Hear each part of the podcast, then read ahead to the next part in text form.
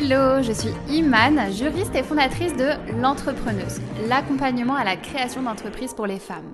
Si tu es future entrepreneuse ou même déjà entrepreneuse, que tu souhaites te lancer à ton compte mais que tu te poses plein de questions, ce podcast est fait pour toi. On va parler ensemble de toutes les astuces, de toutes les stratégies et de tout ce que tu dois savoir pour créer l'entreprise de tes rêves. Mon mot d'ordre, c'est la simplicité. Je vais t'expliquer les choses de manière concrète et simplement. Alors pour ne louper aucun épisode, abonne-toi, c'est totalement gratuit et soutiens le podcast en laissant une jolie note. C'est parti pour l'épisode du jour.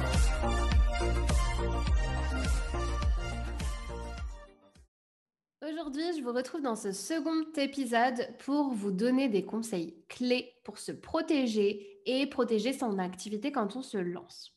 En fait, en tant que juriste, j'ai vu passer énormément de, litiges, des litiges qui auraient pu, à 99% du temps, être évités. Des litiges auxquels on ne pense jamais quand on se lance et bah, quand tout va bien, forcément, on n'y pense pas. Des clients mécontents, des clients mauvais payeurs, des concurrents qui euh, vous accusent par exemple d'utiliser un nom commercial trop proche du leur un prestataire qui vous arnaque, bref, plein plein de situations qui peuvent faire peur là quand je vous en parle comme ça, mais qui peuvent être tout à fait évitées. C'est ce que l'on va faire aujourd'hui. En fait, c'est normal et c'est notre rôle à nous en tant que, juriste de prendre les devants sur les litiges et de penser à tout ça. Donc pour celles qui me découvrent, je suis euh, juriste d'entreprise, j'ai un master en droit des affaires.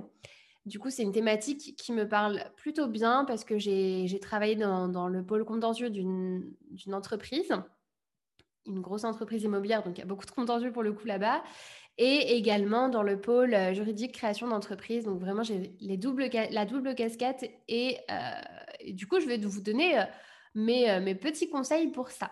Des conseils plutôt simples qui vous permettront d'éviter en tout cas deux ou trois litiges.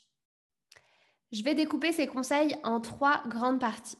Premièrement, il s'agira de se protéger de ses partenaires et de ses associés, parce que souvent, les conflits viennent d'ici. Deuxième partie, il s'agira de se protéger de ses propres clients. Et oui, des fois ça arrive. Troisième partie, il s'agira de se protéger de ses concurrents. Ça n'arrive pas qu'aux autres. On va voir comment se protéger ensemble. Alors, première partie, se protéger de ses partenaires associés. Ici, ça va être le cas euh, où vous vous associerez à une personne pour monter un projet. Ça va être aussi le cas où vous collaborez avec une personne pour un partenariat, par exemple. Ça va être aussi le cas où vous déléguez ou vous faites produire certaines choses de votre activité à une autre entreprise ou même le cas où vous achetez tout simplement de la marchandise. Donc, j'ai vraiment réuni euh, tous les types de partenaires euh, qui existent. Comme ça, parce qu'en fait, il faut savoir que bah, un partenaire, c'est pas forcément une personne à qui vous allez vous associer à un projet, c'est simplement une personne à qui euh, bah, vous allez devoir rendre des comptes et elle aussi en, échange. En fait, dès qu'il y a une contrepartie financière ou un échange de, services, euh, ici, il va falloir se protéger, en tout cas parce que ici, euh, bah, votre partenaire ou votre associé n'a pas forcément les mêmes intérêts que vous. En tout cas, vous ne vous êtes pas forcément bien compris dès le début. Et c'est pour ça que mon premier conseil, et il sera peut-être évident pour beaucoup, mais c'est très important de le rappeler, c'est qu'il faut faire un contrat. Un contrat, euh, un contrat, c'est pas du tout quelque chose d'obligatoire, en tout cas pour ce cas-là. Euh, c'est pas que c'est obligatoire que vous devez le faire, c'est tout simplement pour vous protéger avant tout et pour mettre à l'écrit tout ce que vous avez convenu avec votre partenaire. Parce qu'on peut se dire beaucoup de choses en fait à l'oral. On peut convenir des délais, des quantités, du prix, des modalités de paiement, mais l'écrit vraiment permettra réellement d'avoir une trace écrite pour le coup euh, de ce que vous avez convenu et vous pourrez toujours, toujours vous y référer si ça ne va pas. Je vais vous donner beaucoup d'exemples pour que vous puissiez comprendre pourquoi c'est important. Euh, par exemple, si euh, vous avez un, fournisseur, que vous, êtes, euh, que vous avez un produit, que vous avez un fournisseur et que c'est l'un des rares à pouvoir vous fournir votre produit, ou même encore pire si vous l'avez développé ensemble et que vous ne faites même pas de contrat. Ici, il convient de vous protéger du risque qu'il y ait plus de pièces un jour de produits, ou en tout cas qu'il ne puisse plus vous fournir et du risque également qu'il augmente considérablement ses prix. Ici, le contrat vous permettra de sécuriser un stock régulier sur une base mensuelle, trimestrielle, annuelle, peu importe, de bloquer vos prix d'achat pour une période donnée. En fait, souvent, c'est sur une année qu'on bloque les prix d'achat afin vraiment de vous donner de la visibilité pour définir vos prix de vente sur du long terme. Parce qu'en fait, ça arrivait à, beaucoup de monde, mais euh, une personne qui se fournit exclusivement chez, euh, chez un fournisseur, euh, le fournisseur lui fait un prix à, à 5 euros, mais sans contrat, imaginons, le mois prochain, rien. rien ne n'empêche ce fournisseur-là d'augmenter ses prix pour le mois prochain sans que vous, vous puissiez prendre les devants par rapport à ça. Donc du coup, vous vous trouvez bien embêté puisque du coup, vous, ça vous oblige à vous aussi augmenter vos prix ou alors à trouver euh, une autre solution, un autre fournisseur. Et si c'est votre seul fournisseur, c'est encore plus compliqué. Euh, quand c'est comme ça, donc vraiment un contrat, tout mettre à l'écrit. Autre exemple, si vous sous-traitez la fabrication de quelque chose, sans contrat écrit, votre partenaire pourra vous demander tout simplement tout et n'importe quoi. Parce que rien ne, bah, rien ne, prouve que vous avez convenu telle ou telle chose. Par exemple, il pourra tout simplement vous dire qu'il pourra rajouter des frais supplémentaires car il a fait quelque chose en plus, euh, qu'il a pris plus de temps, par exemple, sans que vous-même euh, vous en soyez informé. Vous demandez cash. Euh, vous demandez de payer cash, par exemple, alors que ce n'est pas du tout ce que vous aviez convenu de base. Plein de choses comme ça. Et en fait, la relation commerciale avec votre partenaire n'est pas sécurisée. Mais encore une fois, toutes les personnes avec lesquelles il peut y avoir une contrepartie financière ou un échange de services, vaut mieux vraiment prévenir que guérir. Ce sera mon, mot d'ordre pendant tout, cet épisode de podcast parce que c'est très important et souvent on se dit toujours, bah, ça arrive que chez les autres entrepreneurs, mais pas forcément. Et c'est la même chose que ce soit avec vos collaborateurs proches, euh, quand je dis collaborateurs, vos, partenaires proches, vos associés proches, mettez toujours à l'écrit ce que vous convenez pour ne pas avoir de non-dit ou d'incompréhension, euh, comme par exemple des, vous avez convenu des, commissions euh, sur des ventes, mais du coup vous n'êtes pas forcément bien convenu, bien accordé sur qui faisait quoi ou qui donnait quoi ou qui achetait quoi par exemple. C'est plein de questions comme ça auxquelles se poser, mais c'est très important de, encore une fois, les mettre à l'écrit. Voilà, je pense que ça y est, vous avez compris. Donc au début aussi, forcément, autre chose à savoir, c'est que bah voilà, on n'a pas forcément au début le moyen, le budget d'investir euh, pour la rédaction d'un contrat auprès d'un avocat. Surtout qu'au début, bah, il y en a beaucoup à faire. Il, y a, enfin, il peut y avoir beaucoup de contrats à faire si euh, vous avez beaucoup d'échanges avec d'autres partenaires. Donc mon petit conseil pour bien appréhender ça, euh, c'est tout simplement de rédiger votre contrat de la manière la plus simple possible. Même si vous, euh, vous n'avez pas les moyens d'investir dans un avocat, vous pouvez même mettre à l'écrit vous-même quelques conditions. Par exemple, euh, mettre à l'écrit le fait que vous, vous convenez d'un prix, mettre à l'écrit que vous convenez d'une durée. Même, ces choses-là, même si ce n'est pas fait par un avocat, ça, ça fait foi. Et ça, c'est très important. Donc, ce qu'il faudra faire ici, c'est de bien anticiper chaque étape de la relation commerciale. Parce que le problème, c'est qu'on peut oublier des choses. Voilà, c'est normal d'oublier des choses, mais on peut ne pas penser à certaines choses et à certaines étapes de la relation commerciale. Donc, euh, divisez-la en plusieurs, euh, bah, en, mini-étapes de votre parcours avec votre, euh, votre partenaire commercial. Par exemple, posez-vous la question comment ça va se passer avant la réalisation de la prestation ou de la mission? Ça peut être le cas de, euh, de convenir d'un paiement d'un acompte. Ça, ce sera ça. Comment ça va se passer également pendant le contrat, pendant la durée du contrat? Qu'est-ce qu'il doit faire ou ne pas faire? À qui appartiendra, par exemple, le modèle fabriqué? Toutes les petites questions qui vont se poser pendant le contrat, pendant la réalisation de la mission ou de la prestation. Ça, c'est très important. Ensuite, il y aura l'étape après, comment ça se passe à la fin du contrat? Comment le contrat se termine? Est-ce qu'il se renouvelle? De quelle manière? Est-ce qu'il y a un préavis pour mettre fin au contrat?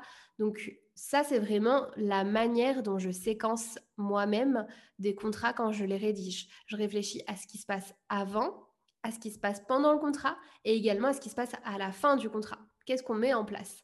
Donc il y aura plein de, petites obligations à mettre et à rajouter. Tant que le contrat instaure une relation équitable entre vous et votre partenaire, euh, vous pouvez tout à fait convenir de certaines clauses qui, euh, bah, que vous avez convenues de, de la même manière à l'oral. Par exemple, se dire euh, qu'est-ce qui se passera en cas d'impayé, qu'est-ce qui se passera en cas de retard, qu'est-ce qui se passera en cas de maladie de votre partenaire. Ça, c'est plein de questions auxquelles, bah, des questions, des questions qu'on doit se poser et auxquelles répondre bien avant même la réalisation du contrat et bien avant même que s'instaure cette relation commerciale. Donc, par exemple, dans mon programme d'accompagnement, ce que je fais, c'est que je simplifie énormément cette partie pour euh, les inscrites en mettant à leur disposition une bibliothèque de documents juridiques, euh, des modèles de CGV, des modèles de devis, euh, pour justement bien appréhender cette partie-là. Le but ici n'est pas de se prendre la tête avec tout ça. Moi, mon but ici, c'est vraiment de, vous faire prendre conscience dans un premier temps qu'il bah, qu'il est important de faire un contrat, mais qu'il est également important de réfléchir à certaines choses en amont. Voilà, les questions, qu'est-ce qui se passe avant la réalisation de la prestation, qu'est-ce qui se passe pendant le contrat et qu'est-ce qui se passe à la fin du contrat. Qu'est-ce qui pourrait venir impacter, qu'est-ce qui vous pourrait venir perturber la réalisation de votre contrat. Ces quatre questions-là sont très importantes. Je vous les remettrai de toute manière dans les notes de l'épisode pour que vous puissiez euh, euh, le faire de votre côté et réfléchir à ça aussi euh, dans le cas où vous aimeriez justement faire un contrat par vous-même. Mais, mais c'est très important. Donc vraiment garder en tête que, cet arsenal juridique, c'est un gage vraiment de protection pour votre entreprise et vos relations. Donc même si je sais que ça peut être chiant d'expliquer et de comprendre peut-être tout ça, c'est important de le faire. Donc voilà, le but n'est pas du tout de se prendre la tête avec tout ça. Au contraire, le but c'est d'être plus légère pour poursuivre son business par la suite euh, sereinement. C'est très important. Deuxième partie, il va s'agir de se protéger de ses propres clients. Pour cette partie, ça ne sera pas forcément euh, que les clients avec de mauvaises intentions, euh, parce que souvent on pense à ça quand on dit se protéger de ses propres clients. Ça peut être tout simplement un client qui n'avait pas compris ce que vous lui vendez dès le début ou qui n'était tout simplement pas content pour X ou Y raison de ce qu'il a eu parce qu'il n'avait pas compris. Euh, donc là aussi, vous pouvez dès le début prendre les devants en essayant d'éviter un maximum ce genre de situation.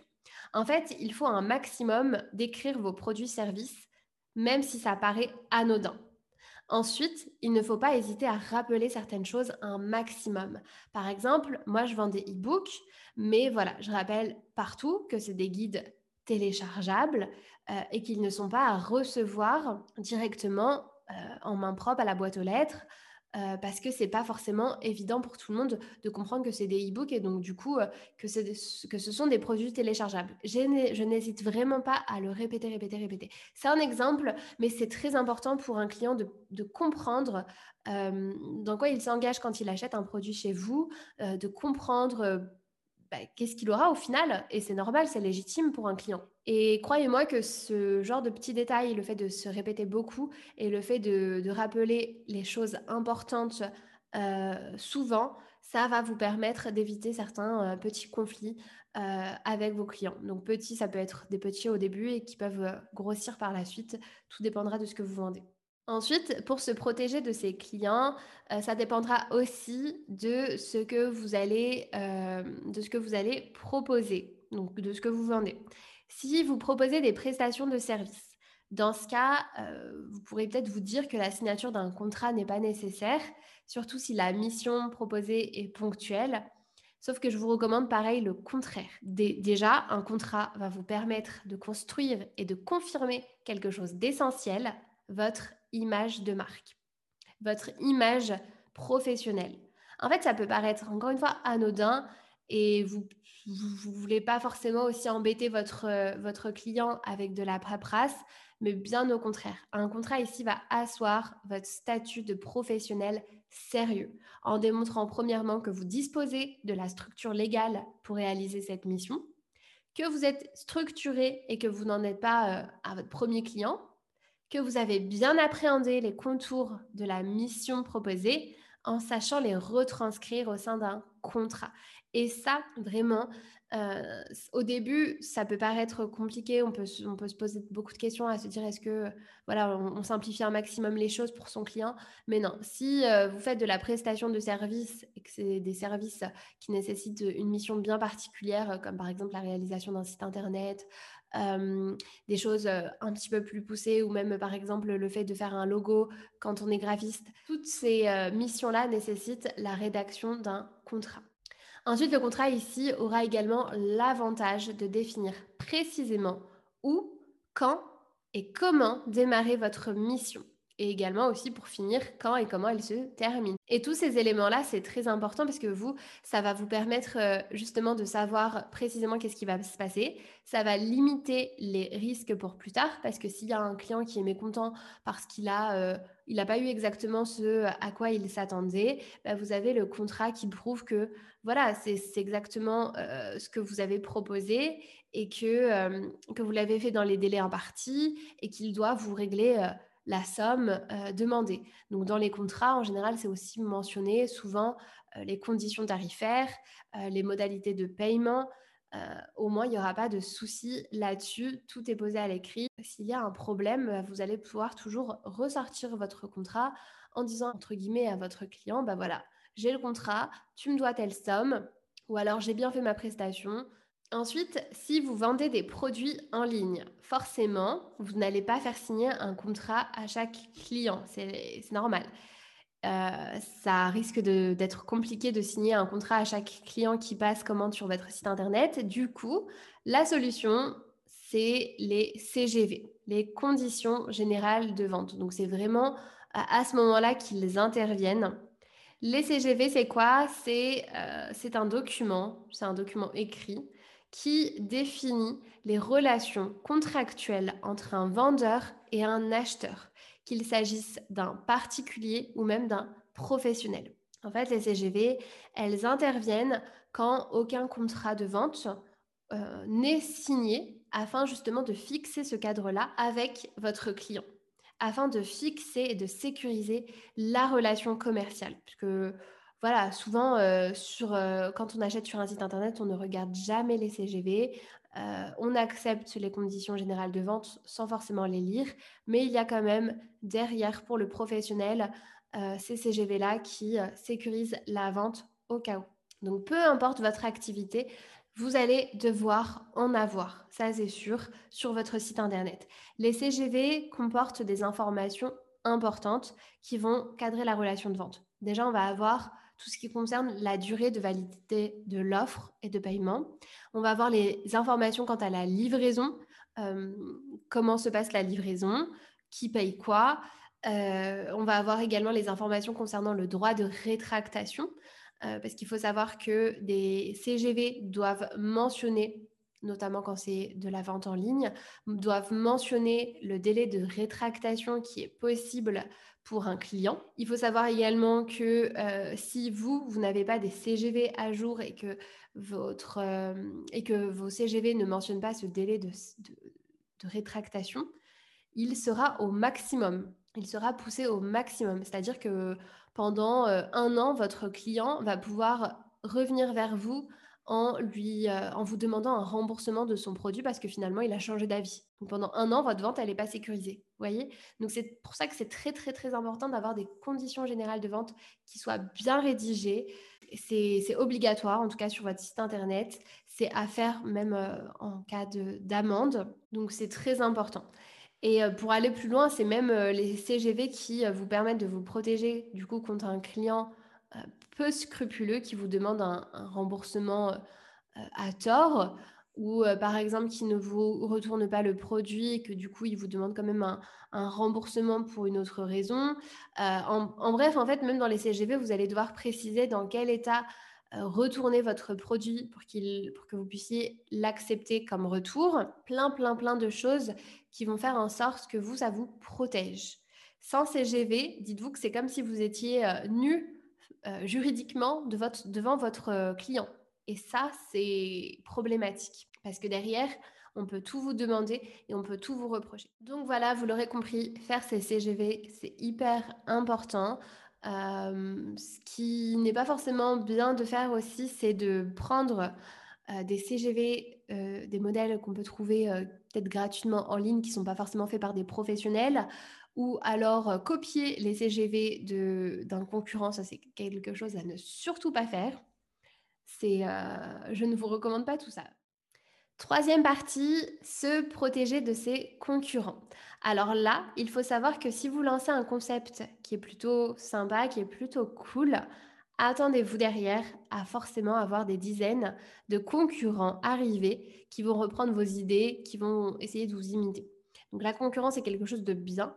Par contre, l'imitation, le fait de copier quelqu'un, ça, ce n'est pas forcément légal. Et du coup, heureusement que le droit existe pour limiter les choses vous, vous, en tant que créateur euh, d'entreprise et en tant que créateur tout court, vous avez d'office un droit d'auteur sur ce que vous faites sans rien faire. Si quelqu'un vous copie, au point qu'on pourrait, euh, par exemple, vous confondre, vous avez tout à fait le droit de vous retourner contre ce concurrent-là. Donc il existe plein de moyens qui vous permettront de faciliter ces démarches-là afin de prouver justement que c'est vraiment vous qui avez eu l'idée de départ. Parce qu'il faut aussi apporter la preuve que c'est vous qui avez eu l'idée de départ. Et ça, ça peut être plus compliqué justement quand on n'a pas mis en place certaines choses.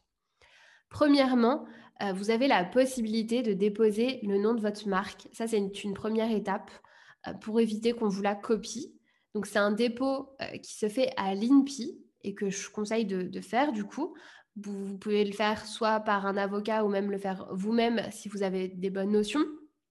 Par exemple, les inscrites euh, du programme d'accompagnement ont une vidéo à visionner qui leur montre pas à pas comment le, comment le déposer. Donc, c'est quand même quelque chose qui peut être fait par soi-même à condition de, euh, voilà, d'avoir quelques notions.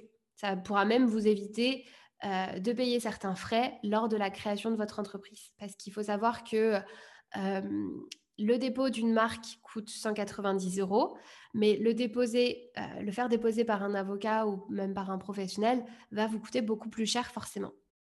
Donc si vous avez la possibilité de passer par un professionnel, passez par un professionnel. Si vous avez quelques notions en propriété euh, intellectuelle et que vous savez euh, comment le faire pour le déposer vous-même, vous pouvez le faire également voilà, en tout cas, je, pense que c'est quelque chose qui, peut, qui apporte une valeur ajoutée à une entreprise. Ensuite, il y a également le dépôt de brevet, sous certaines conditions. Le dépôt de modèle, l'enveloppe solo, plein de systèmes pour protéger votre, bah, pour protéger votre création, pour protéger ce que vous allez faire, votre entreprise, pour protéger les écrits que vous allez faire. Bref, il y a plein plein de choses qui sont possibles euh, à mettre en place. Dans tous les cas, vaut mieux anticiper, ça c'est sûr. Donc considérez ici les démarches juridiques comme un investissement à votre lancement pour être tranquille par la suite et vous concentrer euh, sereinement sur le reste de votre activité. Je n'ai pas forcément développé tout ce qui concernait euh, les, protections brevets, enveloppe solo, dépôt de modèle, dépôt de marque, etc. Je le ferai sûrement peut-être dans un autre podcast, parce que c'est quelque chose qui, bah, nécessite beaucoup de, développement. Euh, mais en tout cas, voilà, cet épisode-là, j'espère qu'il va vous permettre de prendre en considération que c'est important de se protéger, de protéger son entreprise, que je ne vous ai pas forcément non plus fait peur avec tout ça. Il faut savoir que c'est des choses qui arrivent. Mais voilà, à partir du moment où on se protège, il n'y a aucun souci à se faire. Et c'en est tout pour cet épisode de podcast. Je vous remercie sincèrement pour les, très beaux commentaires que j'ai reçus euh, sur le premier épisode de podcast, également pour toutes les notes que j'ai reçues. Ça me touche énormément de, voir que, vous appréciez euh, le contenu. C'est que le début. Je, suis vraiment ravie de pouvoir faire ce podcast et de pouvoir vous apporter euh, de plus amples renseignements sur la création d'entreprise. Si vous appréciez euh, cet épisode de podcast, si vous voulez encore me soutenir dans cette démarche-là, n'hésitez pas à me laisser un 5 étoiles euh, sur le podcast, sur Apple Podcast. Ça me ferait trop, trop, trop plaisir vraiment. Euh, je lis tous les commentaires et je regarde tout ce qui se passe derrière ça. Et je vous dis à dans deux semaines pour le prochain épisode de podcast.